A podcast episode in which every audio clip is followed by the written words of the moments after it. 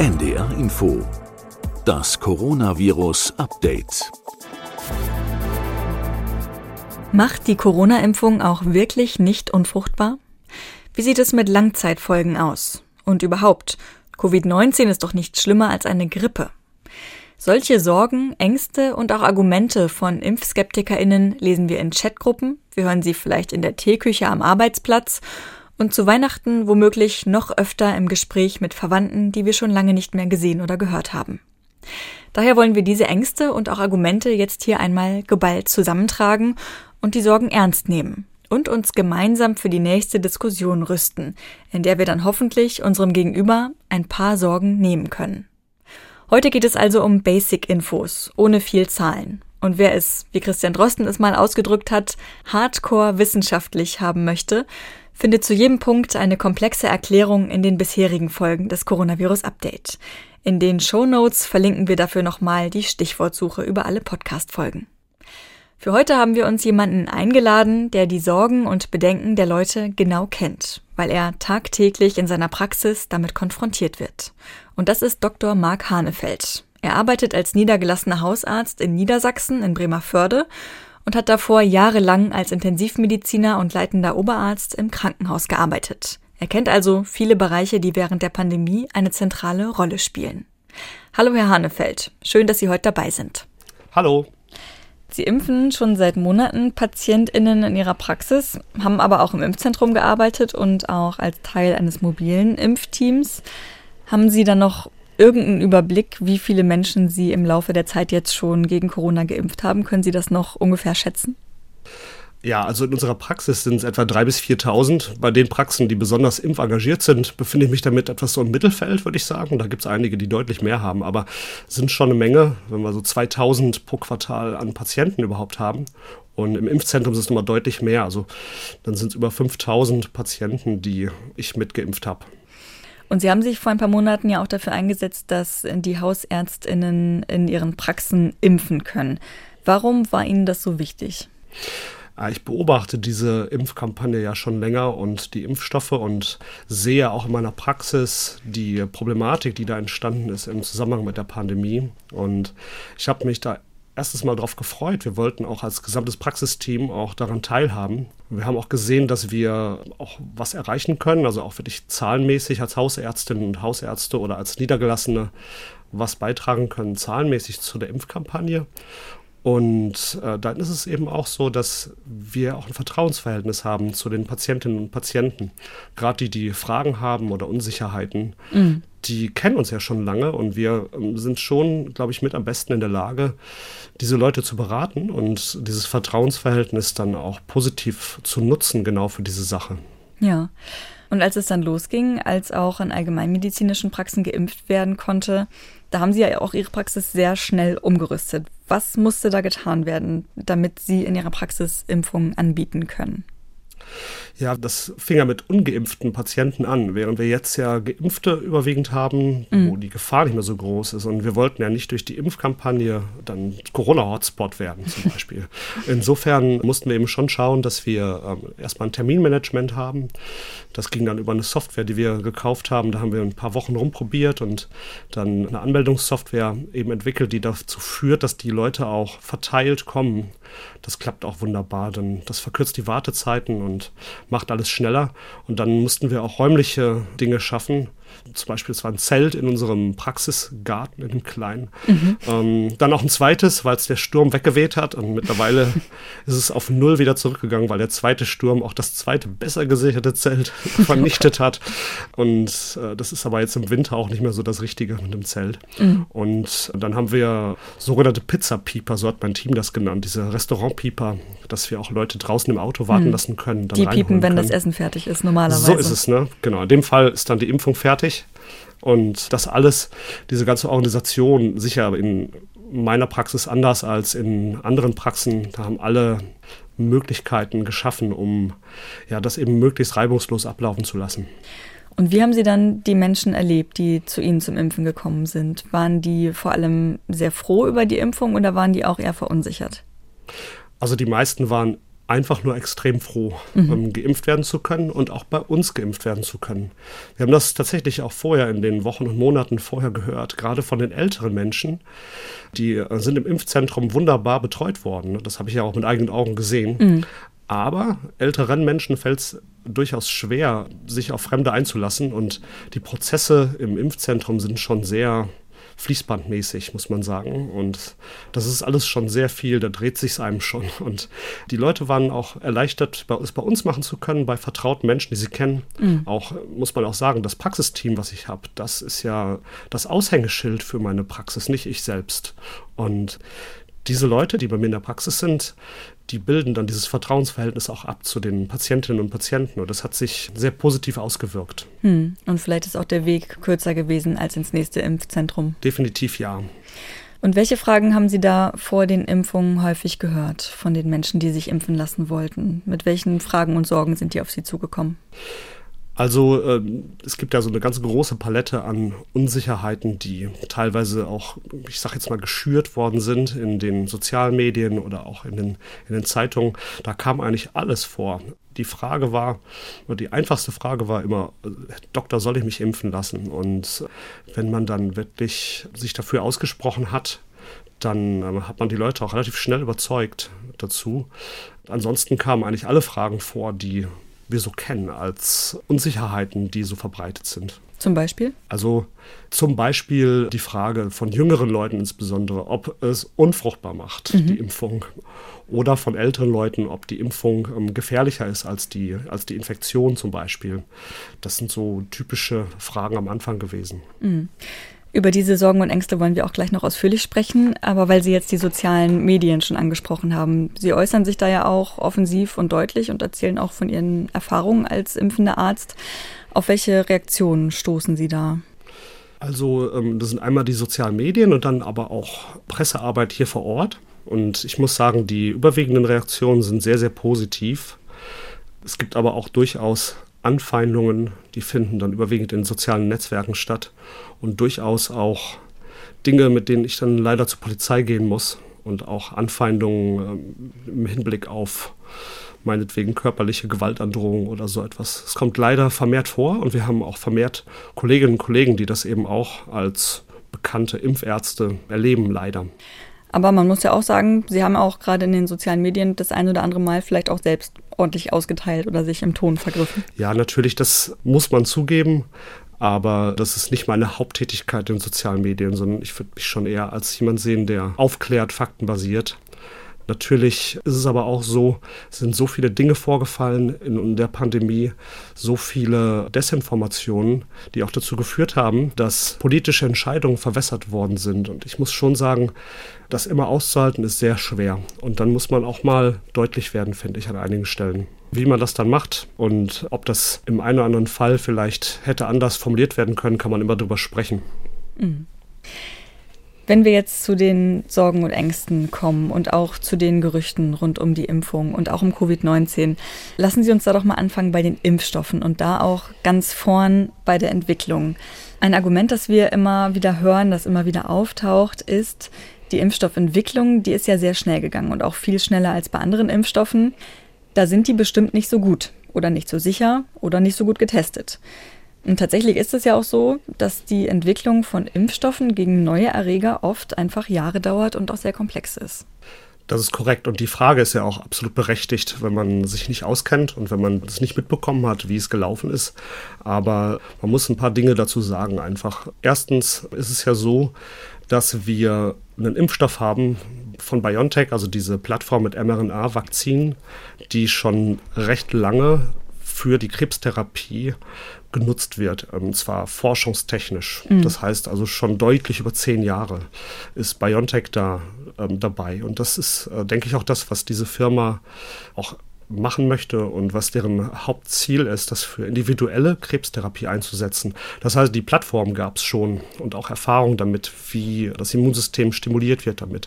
Dann das Zweite ist, dass wir aus der SARS-1-Epidemie am Anfang der 2000er Jahre schon sehr viel Wissen hatten, beziehungsweise auch die Virologen und Molekularbiologen über das äh, SARS-Virus und über dessen Gene. Das heißt also, man hat es viel einfacher gehabt, Angriffspunkte zu finden für eine Impfung. Mhm. Das wäre sonst alles kaum möglich gewesen. Und dann kommen eben auch Prozessgeschichten dazu, die ähm, eben außerhalb von der Pandemie nicht denkbar sind. Normalerweise ist es ja nicht so, dass die ganze Welt an einem Impfstoff forscht mhm. und tausende von Forschungsteams und dass da Milliarden an Geldern reingesteckt werden. Mhm. Aber hier hatte ja die ganze Welt ein großes Interesse daran, möglichst das zu finden. Und ja, alle äh, Menschen können krank werden und nicht nur einige. Absolut, mhm. alle Menschen können krank werden, sonst wäre es ja keine Pandemie, sonst hätte es sich ja nicht so ausgebreitet auf der Welt. Wenn man dann die Kräfte bündelt auf diese Art, dann bekommt man eben die Antworten, für die man sonst sehr lange braucht, relativ schnell. Ne? Also die äh, Fragen, die man bei einer Impfung im Rahmen von Studien finden möchte, die hat man ja innerhalb relativ kurzer Zeit weil es darum geht, ob Antikörper entstehen, ob Nebenwirkungen entstehen oder sowas. Und man hat ja jetzt sehr viele Teilnehmer zur gleichen Zeit und auch in verschiedenen Studienphasen gleichzeitig untersucht und hat dann diese Antworten eben auch relativ schnell gefunden, weil man diese Daten eben hatte. Es geht ja um die Datenmenge, nicht um die Zeit an sich. Zeit an sich würde uns nichts nützen, sondern es geht um die hohe Datenmenge. Und die haben wir bekommen. Und wir haben ja tatsächlich, nehmen wir mal nur BioNTech mit, äh, ich glaube, 43.000 Teilnehmern an der Zulassungsstudie. Mhm. Das ist beispiellos. Wir haben äh, noch nie einen Impfstoff gehabt, bei dem bei einer Zulassungsstudie so viele Teilnehmer dabei waren.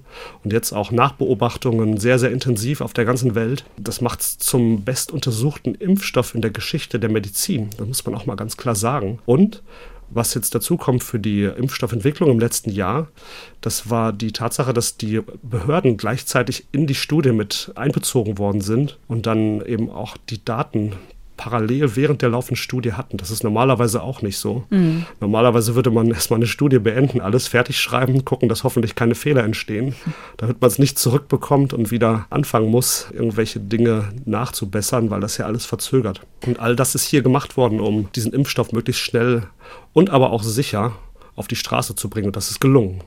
Was viele Menschen aber offenbar auch verunsichert hat, ist dann die Art der Zulassung. Also es war ja immer viel von Notfallzulassungen zu hören und die gibt es ja aber in der EU in der Regel nicht. Um welche Art von Zulassung handelt es sich? Ja, genau. Eine Notfallzulassung gibt es in den USA und die wurde auch erteilt. In den USA übrigens mittlerweile eine Vollzulassung seit dem Sommer diesen Jahres. Und hier in Europa gibt es keine Notfallzulassung. Das ist eine bedingte Zulassung. Und es ist im Allgemeinen so, wenn man ein Arzneimittel zulässt, dann ist das erstmal für fünf Jahre zugelassen. Und nach den fünf Jahren wird dann geschaut, ob es irgendwelche äh, Probleme gab, ob es immer noch äh, genauso wirkt wie in den Zulassungsstudien. Dann wird es eben auch unbegrenzt zugelassen. Und die Sache ist, dass die Behörden keinen großartigen Zugriff darauf haben, wenn es einmal zugelassen ist. Und ich finde, die bedingte Zulassung ist kein Nachteil, sondern Vorteil, denn hier mhm. werden ganz klar Bedingungen herangezogen, dass man eben Studien weitermacht, dass man weiter beobachtet und dass diese Beobachtungen auch mit den Behörden geteilt werden müssen. Und deswegen ist das ja auch für ein Jahr erstmal zugelassen mit der bedingten Zulassung und mhm. wird intensiv von allen Beteiligten beobachtet. Das ist ein Vorteil, kein Nachteil. Und die bedingte Zulassung, Sie haben es gerade schon gesagt, für ein Jahr haben die Hersteller die bekommen. Da hört man jetzt schon seit Wochen immer mal wieder die Behauptung, dass die Impfstoffe ab 2022 nicht mehr verimpft werden können, weil dann die Zulassung in der EU auslaufe. Und das ist ja auch tatsächlich so. In ein paar Tagen müssten die Zulassungen dann neu beantragt werden. Aber ich habe auch gelesen, das haben bereits alle Hersteller offenbar getan. Also sprich, es kann auch 2022 weitergehen mit den Impfungen. Definitiv. Ansonsten hätte ich ein bisschen Probleme mit dem Impfstoff, den ich bestellt habe, ehrlich gesagt. Aber es ist ja genau das. Es wird weiterhin geschaut, eben auch aus Sicherheitsaspekten heraus. Und das halte ich auch für gut. Mhm. Jetzt haben wir über die Zulassung gesprochen. Manchmal gehen da aber auch die Begriffe Zulassung und Empfehlung etwas durcheinander. Also die EMA lässt die Impfstoffe zu und dann warten wir in Deutschland immer auf die Empfehlung der Ständigen Impfkommission, also der STIKO. Und das war jetzt zum Beispiel bei der Impfung von Kindern im Alter von fünf bis elf so. Die hatte die EMA zugelassen. Dann hat die STIKO gesagt, sie empfehlen die Impfung für Kinder mit Vorerkrankungen und mit Kontakt zu RisikopatientInnen. Und für alle anderen Kinder soll die Impfung, so wird das genannt, bei individuellem Wunsch möglich sein. Das ist ja auch schon so ein bisschen verwirrend. Also das kann so erscheinen, als sei die Impfung nicht erlaubt, beziehungsweise als würde die STIKO eher davon abraten, wenn sie sie eben nicht empfiehlt. Aber das ist ja so nicht richtig.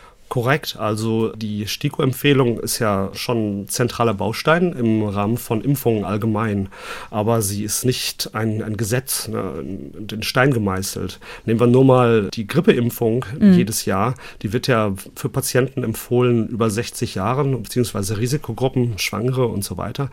Aber es ist ja durchaus möglich, auch äh, andere Patientinnen und Patienten zu impfen. Das war immer schon so.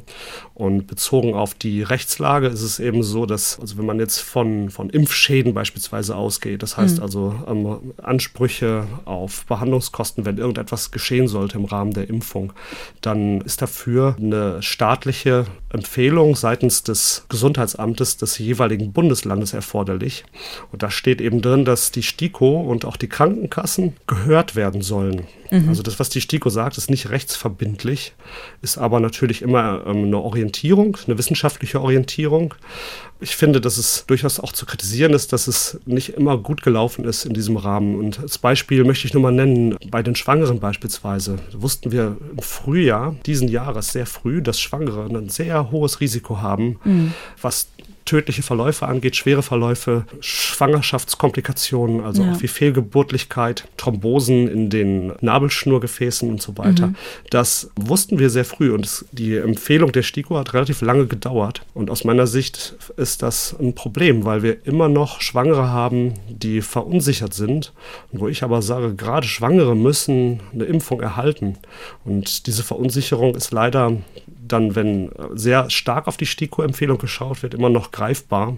Und viele, viele Praxen halten sich auch sehr strikt an die STIKO-Empfehlung. Und äh, ich glaube, dass wir da als Niedergelassen ein bisschen trainiert worden sind im Hinblick auf ähm, Regresse und so weiter. Ich bin da eher dafür, ein ärztliches Augenmaß auch anzulegen und dann eben auch so zu impfen, wie man das eben auch aus ärztlicher Sicht befürworten kann. Eine Frage, die wir hier in der Redaktion auch immer wieder hören, ist, warum soll ich mich eigentlich noch impfen lassen, wenn sich auch Geimpfte anstecken können? Also wir wissen ja mittlerweile, dass es Durchbruchsinfektionen gibt, also dass sich Menschen trotz einer Impfung anstecken. Warum ist es trotzdem wichtig, sich impfen zu lassen? Also das ist ja kein neues Thema. Ich glaube, dass das äh, eine Sache ist, die falsch angekommen ist in der Öffentlichkeit. Und wenn ich mal jetzt ein Jahr zurückdenke etwa, wo wir angefangen haben zu impfen, bereits da haben wir den Leuten gesagt, bitte tragen Sie weiter Maske, halten Sie Abstand. Das gilt ja auch immer noch, obwohl man geimpft ist, weil das Virus sie benutzen kann als Produktionsstätte und damit auch andere anstecken kann. Nehmen wir mal einfach die Zulassungsstudien zu BioNTech. Da haben wir eine 95-prozentige Effektivität. Und diese Effektivität ist ja immer im Hinblick auf eine symptomatische Ansteckung. Das heißt, man wird angesteckt mit dem Virus und merkt was und hat Symptome. Und da hat es 95 Prozent Effektivität gehabt am Anfang. Das heißt, 5 Prozent, sprich jeder 20. konnte sich trotzdem anstecken würde nicht schwer krank werden, aber kann das Virus weitergeben. Mhm. Und bei AstraZeneca ist es ja noch deutlicher gewesen. Da haben wir eine 70 Prozent Effektivität gehabt. Das heißt, 30 Prozent konnten sich schon von vornherein anstecken.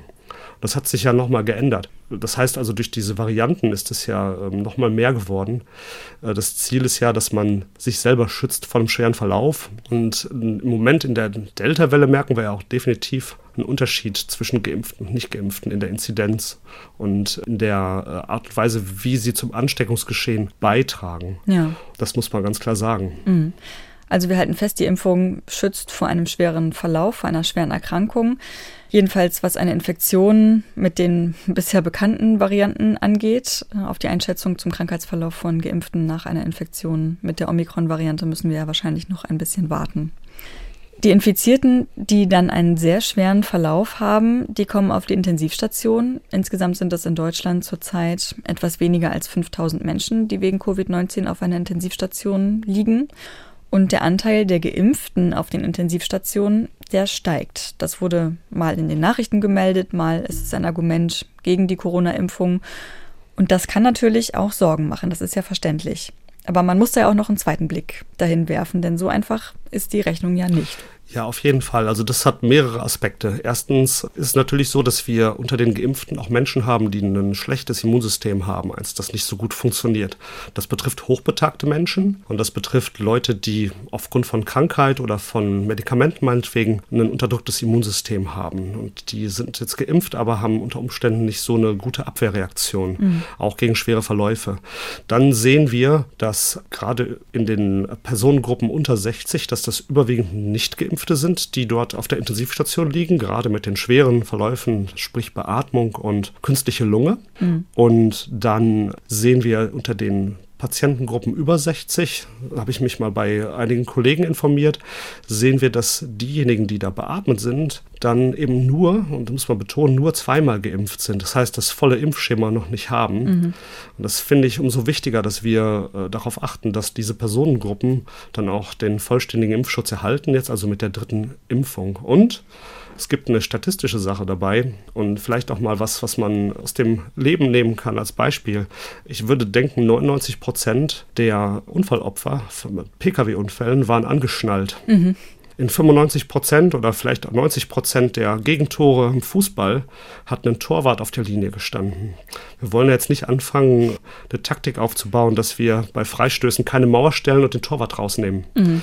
Und das spricht einfach nicht dafür. Und wenn man sich die Zahlen anguckt auf der Intensivstation, dann ist es ja auch so, man muss es mal so formulieren, obwohl viel mehr Leute über 60 Jahre geimpft sind, als nicht geimpft sind haben wir weniger Geimpfte auf der Intensivstation. Es ist ganz klar, dass die Impfung eine 20-fache Verringerung macht des Risikos für über 60-Jährige auf der Intensivstation zu landen. Und Sie haben gerade die Statistik angesprochen. Also natürlich steigt auch der Anteil der Geimpften auf Intensivstationen, je höher einfach die Impfquote ist. Ne? Also sollten irgendwann alle Menschen geimpft sein, dann werden einfach nur noch Geimpfte auf den Intensivstationen behandelt werden. So ist es. Wenn wir jetzt schon bei schweren Verläufen sind, wenn sich Geimpfte anstecken, dann könnten sie einen schwereren Verlauf haben. Diese These wurde vor allem am Anfang der Impfstoffentwicklung diskutiert und manche haben da vor allem Nebeneffekt gewarnt der Impfung, den man von anderen Impfungen kennt, nämlich vor dem Antibody-Dependent Enhancement. Also vereinfacht gesagt, dass durch die Impfung erst eine richtig schlimme Entzündung ausgelöst werden könnte. Können Sie uns das Prinzip mal erklären? Ja, also ich bin jetzt ja nicht ein Experte für Immunologie, aber ich erkläre es mal so, wie ich das in der Hausarztpraxis erzähle, denn genau. diese Fragen, die kommen ja tatsächlich auch so. Also dieses Krankheitsbild ist eines, wo man immer mit mehreren Untertypen eines Erregers zu tun hat und das können auch RS-Viren sein, ne, dieses RSV, was Kinder derzeit sehr viel betrifft, mhm. Masern und das klassische Beispiel ist das Dengue-Fieber mit mehreren Untertypen. Und wenn man jetzt, und das betrifft nicht nur Impfungen, das betrifft auch den Infekt, also wenn man eine Immunität hat gegen einen dieser Untertypen, dann hat man dagegen Antikörper und wird dann von diesem Untertyp nicht mehr krank. Mhm. Wenn man dann aber dem zweiten Untertyp begegnet, dann kleben zwar die Antikörper da dran, aber die kleben nicht so gut, dass die das Immunsystem so effizient stimulieren, dass das den Krankheitserreger inaktiviert. Mhm. Die werden aber trotzdem aufgenommen in die Immunzellen. Und das ist natürlich dann mit einem Virus, was jetzt noch vermehrungsfähig ist, relativ schlecht, wenn es dann äh, an so eine zentrale Stelle kommt, in die Immunzellen eindringt. Dann kann man schwer krank werden.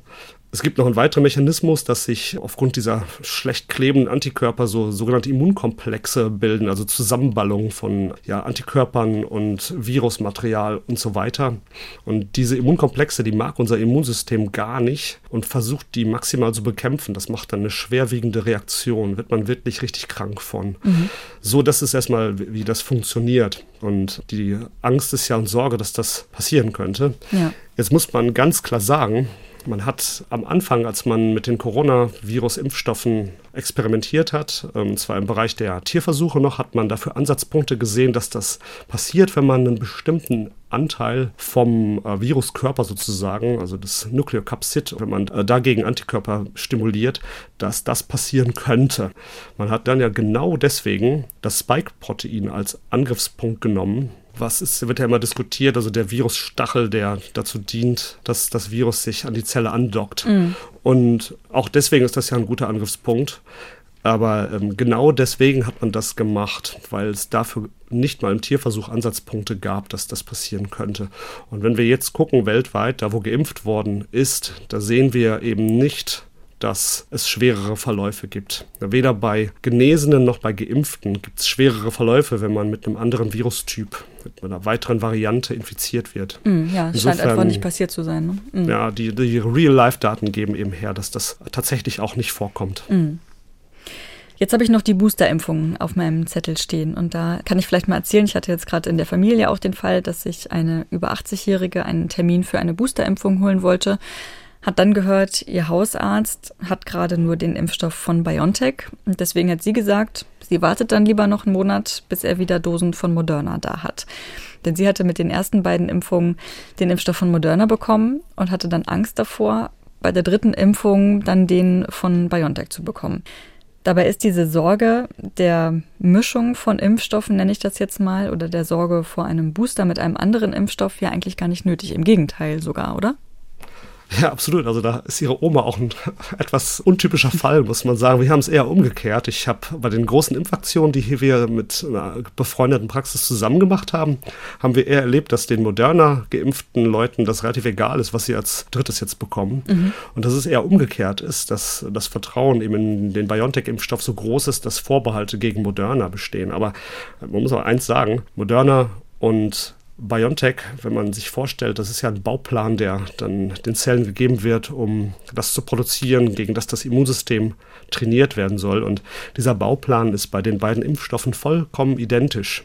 Und es ist ja auch so, bei allen, die unter 30 sind, denen wird ja jetzt sowieso der Impfstoff von BioNTech gegeben. Also das Wichtigste ist nochmal festzuhalten, dass man sich eben boostern lässt und nicht womit. Ja, definitiv. Also der Schutz gegen einen Infekt wird zumindest bei der Delta-Variante nochmal um den Faktor 20 verbessert. Bei der Omikron-Variante wäre es jetzt Spekulation, da sieht es ja. aber, was den Schutz an sich angeht, nicht so gut aus. Aber definitiv die unter 30-Jährigen, die kriegen von uns im Moment BioNTech, weil man damit das Risiko, das geringe Risiko, muss man ja auch sagen, einer Herzmuskelentzündung nochmal reduziert ist, weil wir natürlich auch möglichst keine solche Fälle sehen wollen. Genau, über die Herzmuskelentzündung würde ich gerne gleich nochmal mit Ihnen sprechen. Vorher aber nochmal einmal auf die Menschen zu sprechen kommen, die nicht geimpft sind und sich zwar gerne impfen lassen wollen, aber nicht mit einem mRNA-Impfstoff, sondern lieber mit einem proteinbasierten Impfstoff oder einem Totimpfstoff. Und zwei solche Impfstoffe könnten auch bald zugelassen werden. Das ist einmal der Totimpfstoff der französischen Firma Valneva und das ist der Proteinimpfstoff des US-Herstellers Novavax. Und Novavax hat für seinen Corona-Impfstoff auch schon die Zulassung beantragt. Und die Entscheidung der EMA darüber, die wird für Montag erwartet. Hören Sie das auch von Ihren PatientInnen, dass Sie auf solch einen Impfstoff warten wollen? Das höre ich tatsächlich immer mal wieder. Und das liest man ja auch in den sozialen Netzwerken. Mhm. Vielleicht sollte man auch sagen, auch mRNA-Impfstoffe gelten als Totimpfstoffe. Das ist ja kein lebendes Virus, was einem gegeben wird. Und man muss auch sagen, ich hätte eher Vertrauen in die mRNA-Impfstoffe und in die bisher ja, verfügbaren Impfstoffe. Wir haben da sieben bis acht Milliarden Dosen gegeben. Wir haben also wirklich eine sehr gute Datenbasis dazu, wie sicher die sind. Mhm. Bei den äh, proteinbasierten Impfstoffen muss man ja auch sagen, am Ende, was dem Immunsystem präsentiert wird, ist das Gleiche, nämlich ein Stück Spike-Protein. Und äh, das wird hier nur eben nicht von unseren Körperzellen produziert. Da wird es halt im Labor mit Nanotechnologie produziert. Und man braucht dafür, weil das Immunsystem jetzt nicht ganz so stark auf sowas reagiert. Auf so kleine Mengen muss man Verstärkersubstanzen nutzen, was auch häufig von Impfskeptikern genutzt wird als Hinweis gegen die Impfung, beispielsweise wenn es um Aluminiumverbindungen geht oder ähnliches, die häufige Verstärkersubstanzen sind. Und meine Kritik an diesen Impfstoffen ist, dass man eine eher geringe Wirkung hat auf die zelluläre Immunität mit denen. Da wird man eher eine Antikörperwirkung entfalten. Und wenn man dann sieht, wie jetzt beispielsweise die Omikron-Variante die Antikörperimmunität umgehen kann, macht mir das jetzt nicht so viel äh, Mut für diesen Impfstoff für die nächste Zeit. Und wir wollen ja vor allen Dingen auch schwere Verläufe verhindern. Und wenn man eine geringe T-Zellantwort hat, wäre das für mich zumindest mal in Frage gestellt, wobei man das auch abwarten muss, wie sich das entwickelt. Mhm. Ich rate aus hausärztlicher Sicht sowohl meinen Patientinnen und Patienten dazu, eher diesen mRNA-Impfstoff zu nehmen. Und mein Kompass dafür ist das, was ich für mich selber, für meine Familie, für meine Schwestern, für wen auch immer eben auch empfehlen würde. Das ist sowieso ein Kompass, den man als Ärztin und Arzt ganz gut anlegen kann. Mhm. Und das ist meine Art, das zu sagen. Ja. Ein Vorteil möchte ich noch vielleicht erwähnen von den Proteinimpfstoffen. Das wäre, man kann damit eben auch Patienten noch eine Impfung ermöglichen, die zum Beispiel auf einen mRNA-Impfstoff einen allergischen Schock bekommen haben. Das mhm. kam ja gelegentlich vor. Und für die Patientinnen und Patienten hätten wir dann nochmal eine Alternative. Das ist äh, von Vorteil. Ja, und wenn sich der Impfstoff dann als wirksam und sicher erweisen sollte und zugelassen wird, dann wird es ja aber auch noch dauern, bis der verfügbar ist. Also ich habe gelesen, Valneva rechnet selbst wohl damit, dass das Unternehmen im April 2022 mit der Auslieferung beginnen kann. Und es geht aber jetzt ja hier auch um Tage der Boosterung und der Erstimpfung. Ja, das muss man unterstreichen. Also jetzt auf irgendeinen Impfstoff zu warten, das ist nicht klug, weil wir jetzt aktuell immer noch die Delta-Welle haben, gegen die die derzeitigen Impfstoffe sehr gut wirken. Und diese äh, Welle, die ist äh, relativ hoch aufgebaut. Die Ansteckungsgefahr ist relativ groß. Und je mehr Ansteckung wir haben, umso mehr werden wir auch unter Ungeimpften schwere Fälle sehen, mit allen Folgen. Ne? Die Belastung des äh, Gesundheitssystems, Ausfälle in der Gesellschaft und so weiter. Und es ist jetzt die Zeit, sich impfen zu lassen. Eine ganz ähnliche Problematik ergibt sich ja jetzt auch mit der Omikron-Variante und mit dem Gedanken, dass es womöglich besser wäre, sich jetzt noch nicht sofort boostern zu lassen, sondern lieber auf einen Impfstoff zu warten, der an diese neue Variante schon angepasst ist. Also BioNTech hat ja zum Beispiel schon angekündigt, den Impfstoff an Omikron anpassen zu wollen. Was sagen Sie da? Ist das ähnlich wie bei den proteinbasierten Impfstoffen? Lieber jetzt nehmen, was jetzt auch verfügbar ist? Absolut. Da muss ich auch nochmal einschränken, dass ich ja weder Immunologe noch Virologe bin. Aber wenn man dann die Leute liest, die Experten sind dazu, ist die Empfehlung ganz klar, dass man sich jetzt impfen lassen soll. Und es ist ja auch nicht so, dass ähm, gegen die Omikron-Variante eine Wirkung von Null entsteht, sondern tatsächlich wird davon ausgegangen, dass äh, man eine gute Wirkung hat im Hinblick auf einen schweren Verlauf, also die zelluläre Immunität. Und äh, wird auf jeden Fall auch gegen Omikron einige Antikörper bilden. Und wenn man dann nochmal angepassten Booster bekommen sollte gegen Omikron im Frühjahr oder Sommer oder wann immer das zu erwarten ist, dann werden die eben auch nochmal deutlich verstärkt. Mhm. Aber mal ganz deutlich, jetzt darauf zu warten, bei diesen hohen Ansteckungszahlen in diesem Winter, ist eigentlich fahrlässig. Sie haben es schon angedeutet, apropos Omikron und äh, neue Boosterungen vielleicht schon in einem halben Jahr. Jetzt muss es jedes Jahr oder jedes halbe Jahr eine neue Impfung geben, behaupten jetzt manche. Und zwar für immer, ein Leben lang. Was sagen Sie dazu? Also, das höre ich tatsächlich immer mal wieder und ich kann das auch verstehen, wenn äh, Leute das denken, weil ähm, es ja erst hieß, es sind nur zwei Impfungen. Mhm. Dann muss man aber auch, auch den biologischen Prozessen einfach mal Zeit geben und dann auch wissenschaftlich aufarbeiten, wie sieht es denn aus. Und im Moment ist es ja so, dass, wenn jetzt diese Omikron-Variante nicht vor uns stehen würde, dann würde ich fast sagen, die Leute, die äh, unter 60 sind und ein gutes Immunsystem haben, die wären eigentlich erstmal durch gewesen aus meiner Sicht mit der Impfung. Impfung. Auch das hätte man sicherlich nochmal beobachten müssen, wie es wirklich ist. Aber wir haben ja dieses Dreier-Impfschema, wo zweimal in kurzer Zeit und dann nochmal nach etwa einem halben Jahr geimpft wird mit mehreren Impfstoffen. Das hinterlässt eigentlich sehr, sehr zuverlässig eine gute und langjährige Immunität. Und man muss wirklich sagen, also diese Angst, dass man jetzt jedes halbe Jahr geimpft werden müsste, wäre unberechtigt. Wo man sich fragen muss, ist, ob man eben Leute mit einem schlechten Immunsystem, also ältere und immunsupprimierte Patientinnen und Patienten, ob man die jährlich impfen muss. Und ich glaube, die Frage lässt sich derzeit nicht ganz beantworten. Man kann das aber sich vorstellen, dass das so kommen wird. Hm. Also man kann zusammenfassen, immungeschwächte Menschen, das kann sein, dass sie sich jedes Jahr eine neue Impfung abholen sollten oder können. Bei allen anderen muss man gucken, es kann sein, dass es da noch ein paar Jahre so weitergeht, dass vielleicht noch dreimal geboostert wird, ich spreche jetzt mal als Blaue, und dass dann aber irgendwann, wenn das Virus endemisch wird, dann eben nur noch die Risikogruppen geimpft werden müssen. Und weil wir jetzt schon bei Omikron sind, ich lese immer mal wieder die Aussage, dass neue Varianten wie jetzt eben Omikron entstehen, weil so viele Leute geimpft sind.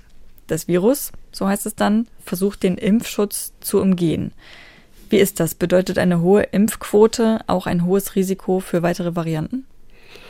Bis jetzt ist es ja umgekehrt. Also die Varianten, die wir haben, sowohl die Delta als auch die Omikron-Variante, die sind in Gebieten entstanden, wo wenig Impfschutz war.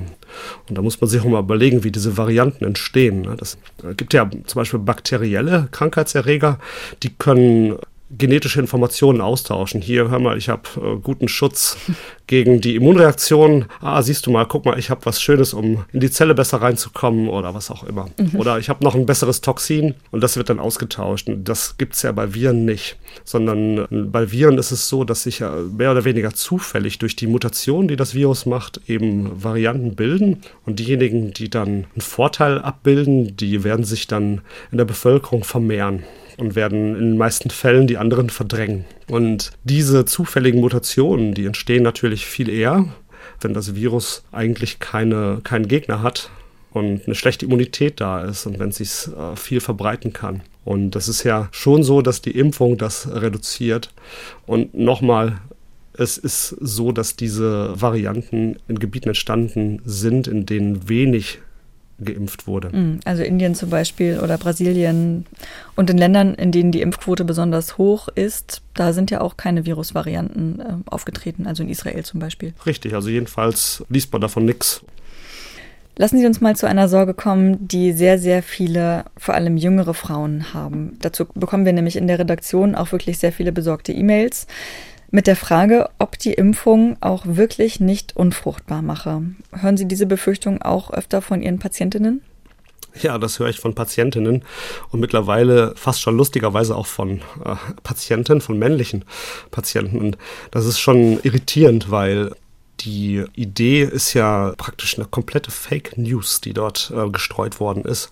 Und voranstellen möchte ich, das ist eine der ältesten Lügen der Impfgegner, die es gibt. Das passiert praktisch bei jedem Impfstoff, den es neu gibt, dass das behauptet wird, die Impfung würde unfruchtbar machen. Hat mhm. noch nie gestimmt.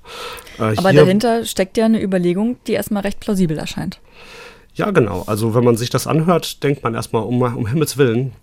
Ähm, Im Prinzip muss man sich da vergegenwärtigen, was da behauptet wird, um das dann mal auseinander zu dröseln. Und zwar ist es so, dass bei der Impfung Antikörper gegen das Spike-Protein produziert werden.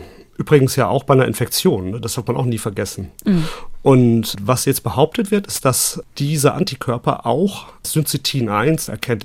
Das ist ein Botenstoff in der menschlichen Plazenta, also im Mutterkuchen, der also essentiell ist für die Versorgung des Ungeborenen. Und wenn man sich vorstellt, da entwickeln sich Antikörper und machen Immunreaktionen gegen dieses eigene Material, dann ähm, könnte das eben eine Schwangerschaft unmöglich machen. Mhm. Das ist die Idee dahinter. Und begründet wird es damit, dass praktisch die Aminosäuresequenz eben bestimmte Überschneidungen aufweist zwischen dem Spike-Protein und diesem Syncytin 1. Wenn man dann aber mal genau hinschaut, dann sind diese Überschneidungen erstens mal viel zu klein, als dass man Autoimmunantikörper damit produzieren könnte. Dafür ist viel, viel mehr erforderlich. Da gibt es tausende von Studien zu aus dem Bereich der Autoimmunerkrankungen. Und das Zweite ist, wenn man das dann mal vergleicht, da hat der Martin Moder auf YouTube ein sehr schönes Video zugemacht, das mhm. ich hier empfehlen kann. Wenn man dann vergleicht mit anderen Materialien, zum Beispiel mit Rhinoviren, die also die meisten Schnupfenerkrankungen auslösen oder mit Rotaviren, ein häufiger Krankheitserreger für Durchfallerkrankungen, da sind da teilweise noch viel größere Überschneidungen drin. Mhm. Würde ja bedeuten, dass diese Infekte auch unfruchtbar machen würden. Und warum ich gerade gesagt habe, es ist fast schon lustig, dass jetzt auch Männer kommen, es ist einfach so, dass man den Eindruck hat, es kommt nur dieses Wort noch vor auf Unfruchtbarkeit und das macht natürlich Angst. Mhm. Das ist genau das, was auch gemacht werden soll. Es soll Angst gemacht werden und die ist aber unbegründet.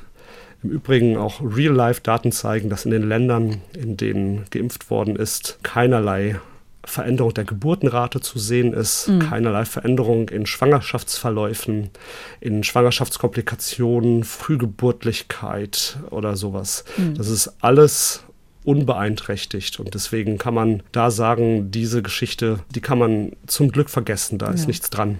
Also schon tausende Babys auch nach Impfungen auf die Welt gekommen. Ja, auch schon aus Versehen, ja.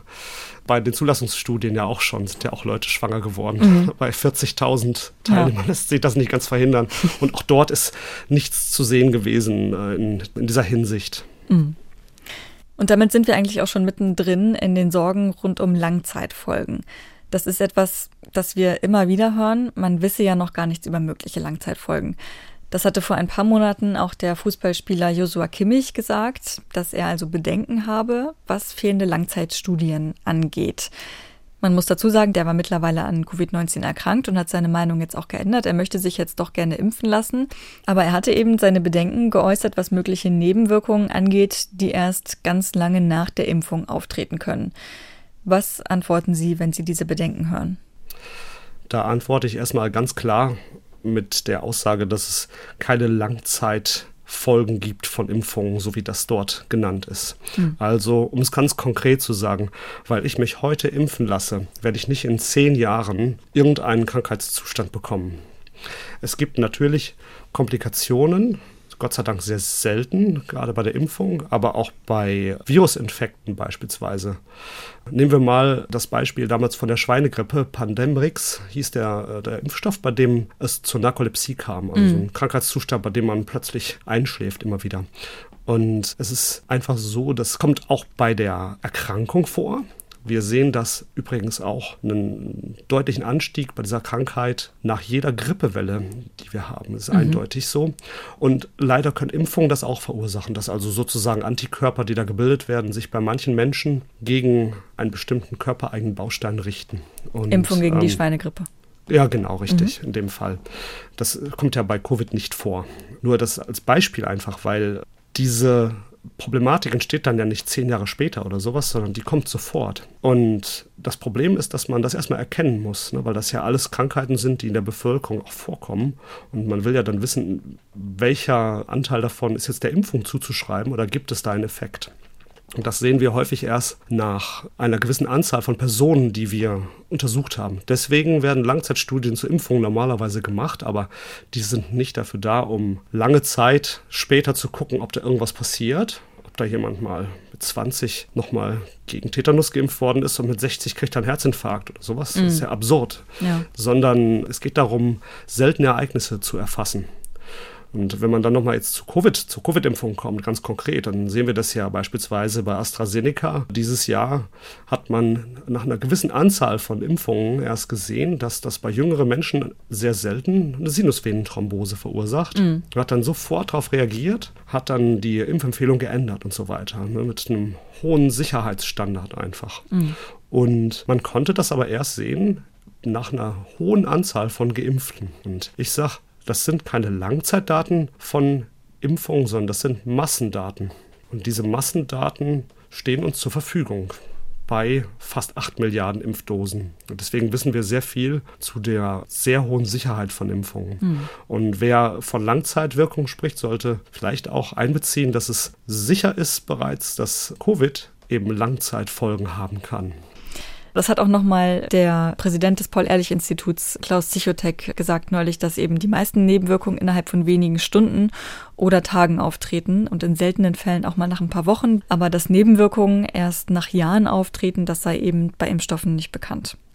Also das, das muss man immer wieder betonen dass das nicht zu erwarten ist. Und das ist für mich völlig unbegründete Sorge. Da kann man wirklich äh, drauf setzen, was wir bis jetzt an Wissen haben, reicht wirklich sehr gut aus, um da genau zu sagen, welche Risiken bestehen. Die sind gering bei diesen Impfungen. Mhm. Und dann eine Aussage oder ein Gerücht vielmehr, das besonders viel in sozialen Medien zu lesen ist. Tausende Menschen seien an der Impfung bzw. ihren Nebenwirkungen gestorben. Was ist dazu zu sagen? Ich finde, hier wird die Transparenz, die wir in der Medizin haben bei Impfungen, äh, schlichtweg missbraucht. Bei diesen Paul-Ehrlich-Daten oder auch bei der EMA, bei der Europäischen Arzneimittelbehörde, werden ja alle möglichen Verdachtsfälle von Impfreaktionen gemeldet. Ne? Das heißt also auch Todesfälle, die im zeitlichen Zusammenhang mit der Impfung auftraten. Und ich habe das schon relativ früh befürchtet, äh, schon vor einem Jahr, als wir gewusst haben, okay, die Impfung wird jetzt freigegeben und wir werden jetzt vor allen Dingen in den Pflegeheimen anfangen zu impfen, auch im ersten Quartal. Natürlich haben wir in den Pflegeheimen auch hochbetagte Menschen und da wird es auch zu Todesfällen kommen in dieser Zeit. Und die Frage ist dann immer, wie kann man das zusammenführen? Ist das auf die Impfung zurückzuführen oder nicht? Und die Daten sagen ja, dass es keine Todesfälle oder schweren Erkrankungen gibt unter der Impfung. Aber es wird von manchen Personengruppen immer wieder diese ja, öffentlich einsehbare Liste der Verdachtsfälle genommen und das eben als Tatsache hingestellt, dass hier Menschen zu Schaden gekommen seien.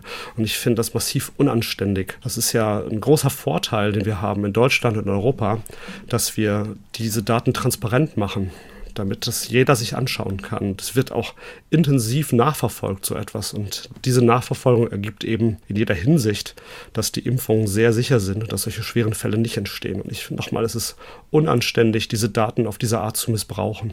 Mhm. Wir wissen ja aber schon von schweren Impfkomplikationen, also wie den Thrombosen, die Sie eben schon angesprochen haben, nach Impfungen mit dem Impfstoff von AstraZeneca. Genau, darüber muss man auch immer intensiv sprechen ne, in der Praxis. Wir haben auch ähm, allergische Schocks erlebt. Ne, das haben wir natürlich auch bei anderen Medikamentengaben. Insofern ist das erstmal nichts Neues. Es ist keine besonders große Häufung, die dort stattgefunden hat.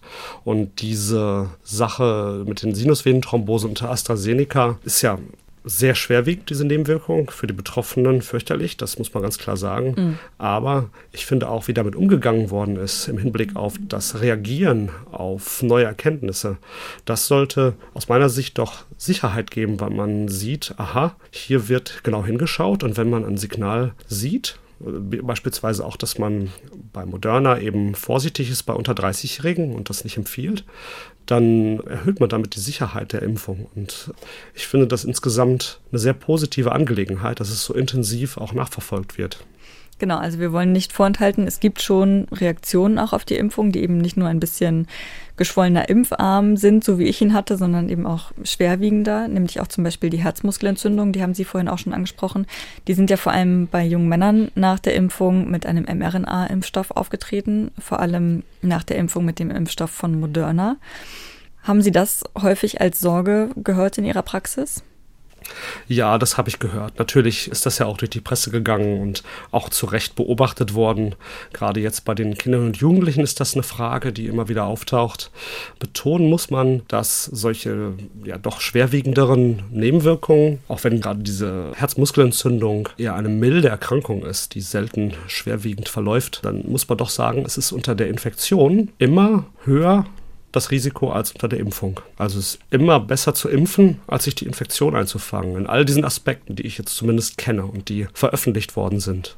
Gerade bei Jugendlichen bzw. jungen Männern und Frauen ist das Risiko einer Myokarditis, also einer Herzmuskelentzündung unter der Covid-Infektion, vier bis fünfmal häufiger als unter der Impfung. Und wenn man sich dann überlegt, dass man der Infektion derzeit bei den hohen Zahlen über kurz oder lang nicht entgehen kann, dann wäre zumindest jetzt meine Entscheidung ganz klar, wenn ich noch nicht geimpft wäre. Und wenn man nochmal schaut auf die Jugendlichen, da hat man ja eine geringere Dosis, mRNA-Dosis genommen von BioNTech mhm. und hat am Anfang auch das Intervall verlängert, also auf sechs Wochen. Und das hat dazu geführt, soweit ich das gelesen habe, dass diese äh, Komplikation auch viel seltener auftrat. Und bei Kindern beispielsweise ist es so, dass ich mich das auch gefragt habe in der Praxis.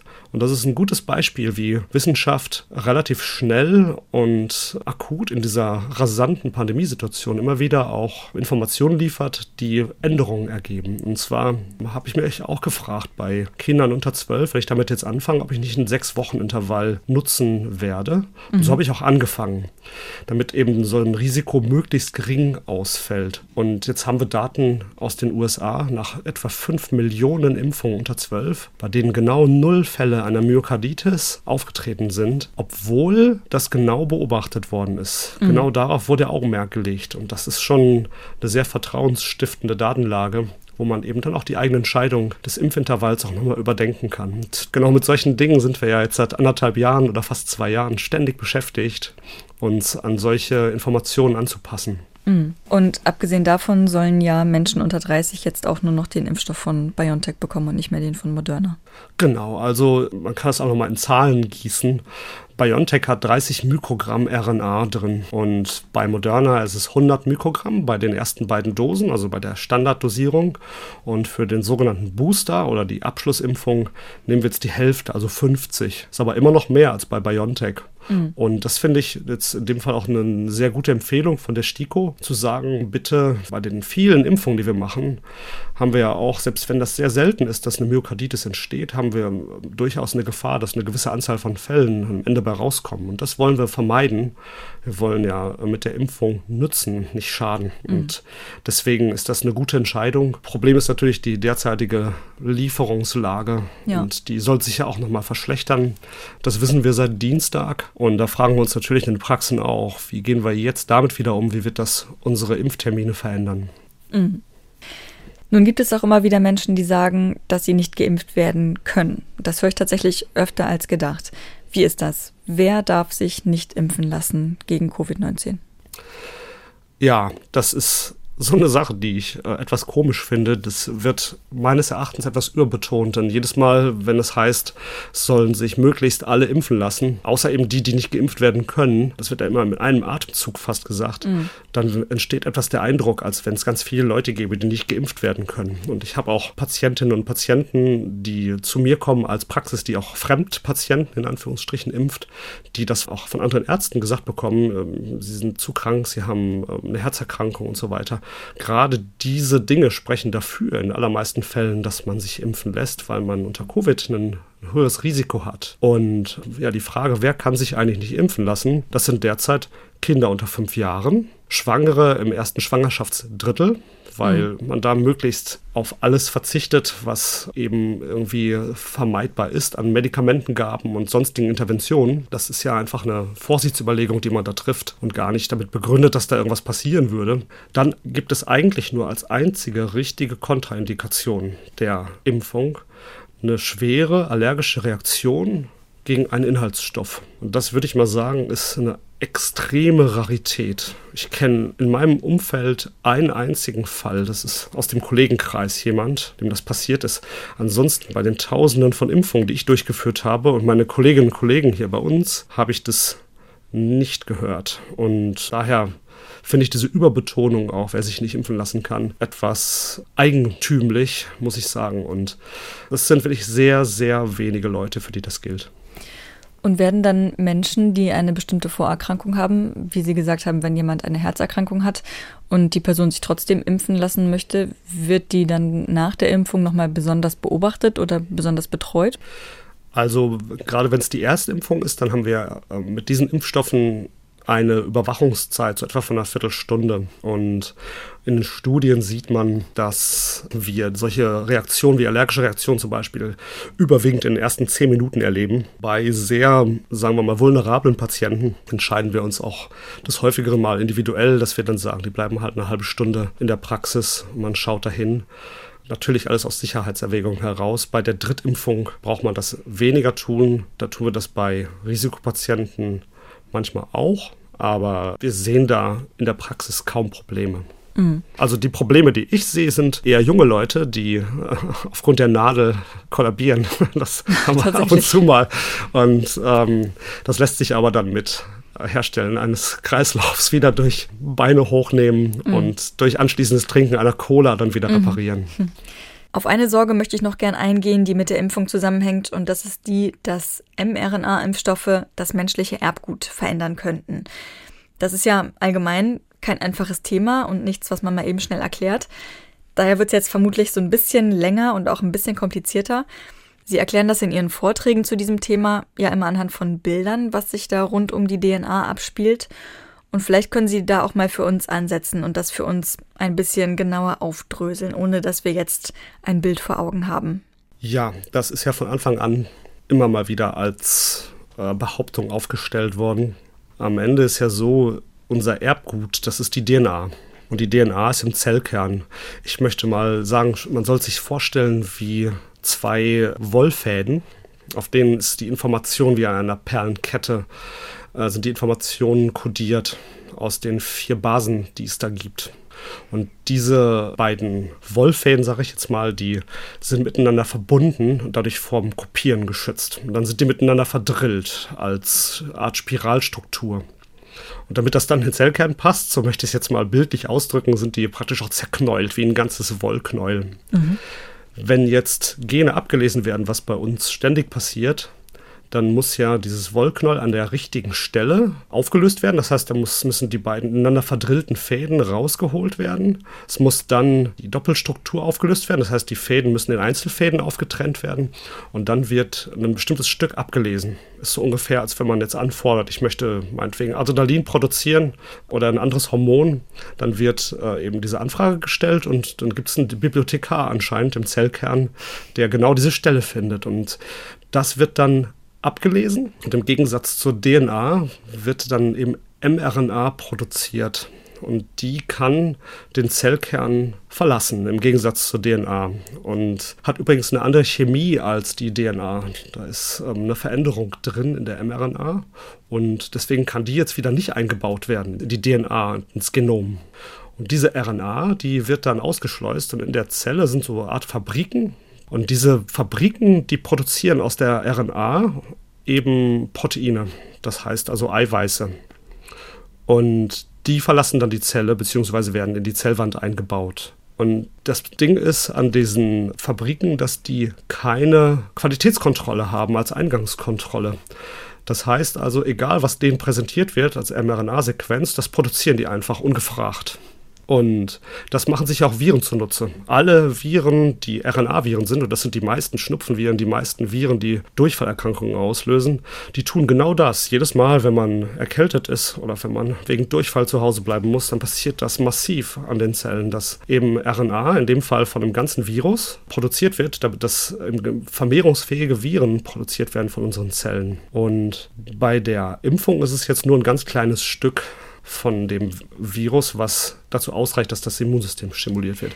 Und was müsste da also andersherum passieren, damit sich so ein Stück mRNA ins Genom einbaut? Dafür müsste es ja dieses Wollknäuel auseinanderfriemeln, müsste die beiden DNA-Fäden voneinander trennen, müsste wie eine Art Schere ein Stück rausschneiden, müsste dann RNA rückkopieren in äh, DNA. Das können zum Beispiel Viren wie das HIV-Virus, was AIDS verursacht. Hm. Das heißt dann reverse Transkriptase. Das heißt, das müsste dann mit enthalten sein und dann müsste es sich dort einkleben. Bei Viren ist das theoretisch denkbar, nützt denen aber nichts. Deswegen kennen wir auch eigentlich kein Beispiel, bei dem das nachgewiesen ist. Und bei unserem mRNA-Impfstoff ist das aus meiner Sicht nochmal unwahrscheinlicher, wie ich das verstehe, als wiederum nicht Molekularbiologe. Mhm.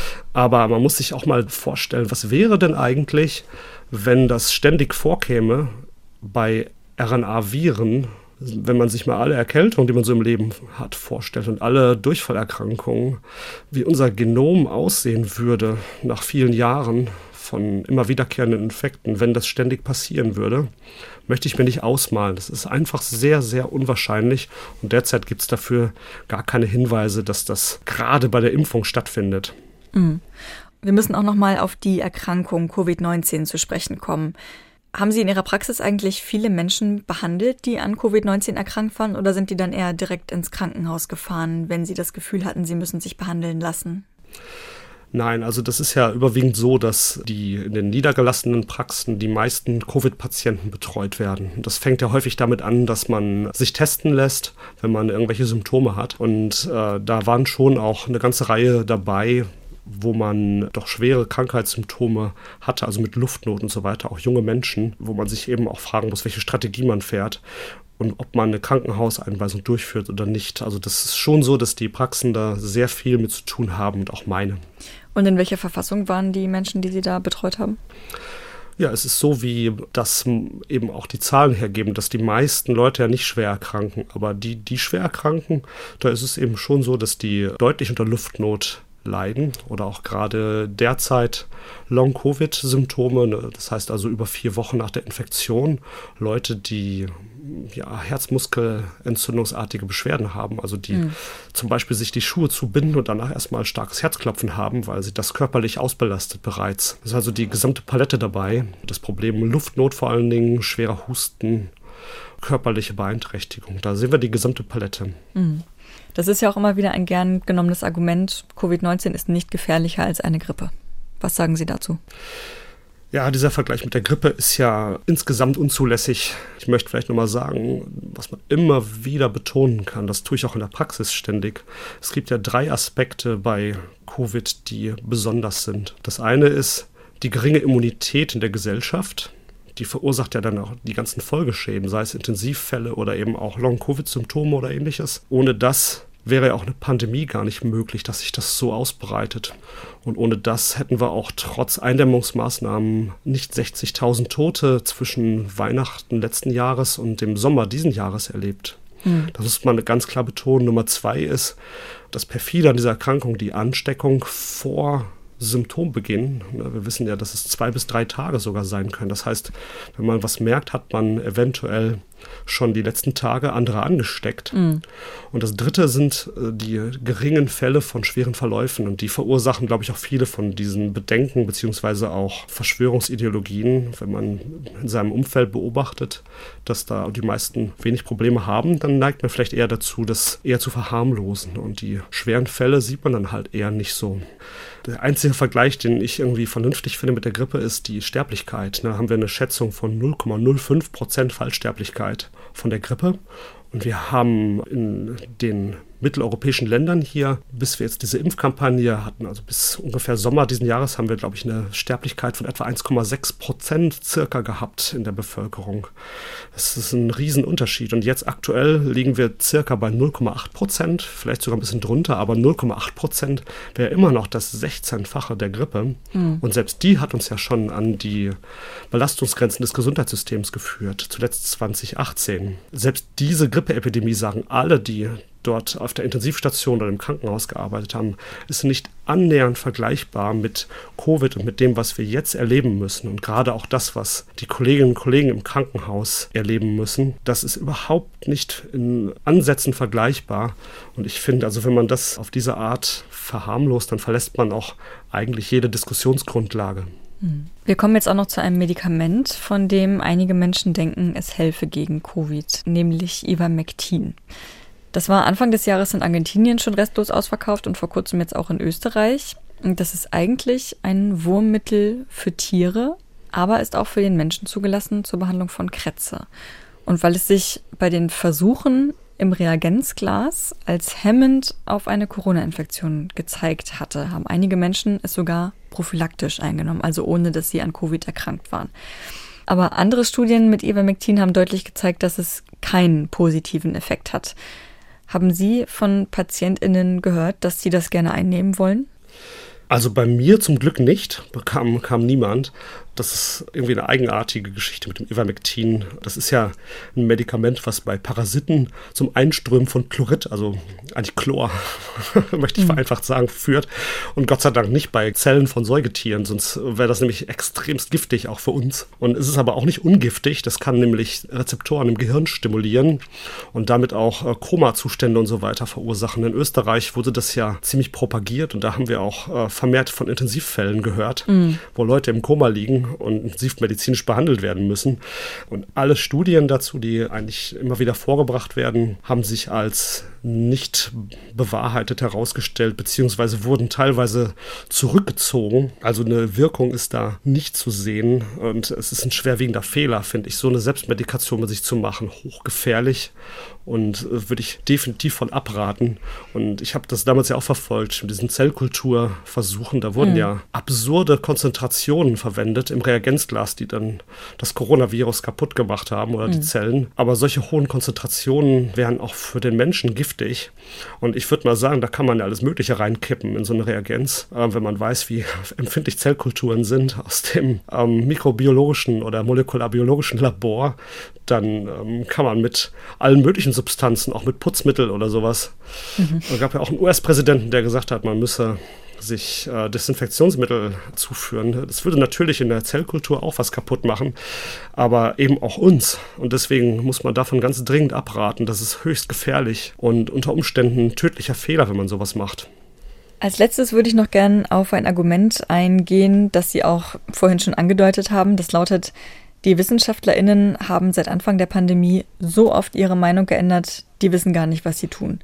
Und dazu wird dann oft gesagt, am Anfang der Pandemie hieß es ja, dass die Bevölkerung keine Masken aufsetzen soll, das bringe nichts. Jetzt sollen sie dann plötzlich doch wichtig sein. Und dabei wird ja aber außer Acht gelassen, dass zu Beginn der Pandemie gar nicht so viele Masken zur Verfügung standen und die, die da waren ja erstmal für das medizinische Personal gebraucht wurden. Dennoch kommt es vor oder ist es normal, vielleicht besser gesagt, dass Fachleute in Medizin und Wissenschaft Erkenntnisse korrigieren und neu bewerten? Ich möchte auch herzlich darum bitten, dass das geschieht. Denn wenn wir irgendwelche Probleme feststellen oder neue Erkenntnisse haben, dann müssen wir darauf reagieren. Ne? Also ich habe es ähm, gestern in einem anderen Vortrag ähm, so benannt, wenn wir in Urlaub fahren nach Frankreich und meine Frau mir sagt, Mensch, wir hätten dort der Richtung Dijon abbiegen müssen und ich höre nicht drauf, dann kommen wir nicht an dem Mittelmeer an, sondern an der Atlantikküste. Das sind ja, ist ja ganz einfach, dass man auf Tatsachen reagieren muss. Oder wenn ich übers Packeis gehe, dann höre ich nicht auf denjenigen, der nach Bauchgefühl sagt, der Weg da vorne sieht schön aus, sondern ich höre vielleicht auf diejenige Person, die in der Lage ist, das zu messen und die Tragfähigkeit des Eises zu beurteilen. Nehmen wir einfach nochmal diese AstraZeneca-Geschichte mit, mit Sinusvenenthrombosen mhm. unter diesem Impfstoff oder auch die Myokarditis-Fälle unter Moderna oder unter hohen äh, mRNA-Dosierungen bei jungen Menschen. Natürlich muss man solche Ergebnisse beurteilen und muss man äh, einfließen lassen in das, was man tut. Darüber hinaus auch die dritte Impfung. Wir konnten einfach auch nicht aus den Labordaten beziehungsweise aus den kurzen Zulassungsstudien sehen, wie lange der Impfschutz anhält. Und dann stellt man eben fest, der Impfschutz sinkt doch deutlich ab. Und dann kommt eben die Empfehlung, dass man dann die Empfehlung ändert. Das ist für mich überhaupt kein Nachteil, sondern für mich ist da immer das Vertrauen erhöht, weil da Leute sind, die genau hingucken mhm. und die dann uns eben auch Empfehlungen geben, was man anpassen und verändern kann, um möglichst gut durchzukommen. Und dass das Ganze eine hochdynamische Situation ist, das ist nicht nur in der Forschung und der Medizin so, sondern im täglichen Leben. Ich glaube, das hat jeder von uns einfach in seinem Umfeld zu sehen und muss immer wieder auf Dinge reagieren. Herr Hanefeld, Vielen Dank, dass Sie sich die Zeit genommen haben für uns und Ihre Erfahrungen und Argumente mit uns geteilt haben. Vielen Dank. Danke auch. Tschüss. Tschüss. Wir hoffen, dass wir mit dieser Folge nochmal Sorgen und Ängste bezüglich der Impfung nehmen konnten und euch auch ein paar Argumente mitgeben konnten für den Fall, dass ihr mit Leuten im Bekannten- und Verwandtenkreis sprecht, die der Impfung skeptisch gegenüberstehen. Es hilft ja auch wirklich einfach oft, sich mal in die Menschen hineinzuversetzen und erstmal zu versuchen zu verstehen, was genau ihre Bedenken sind.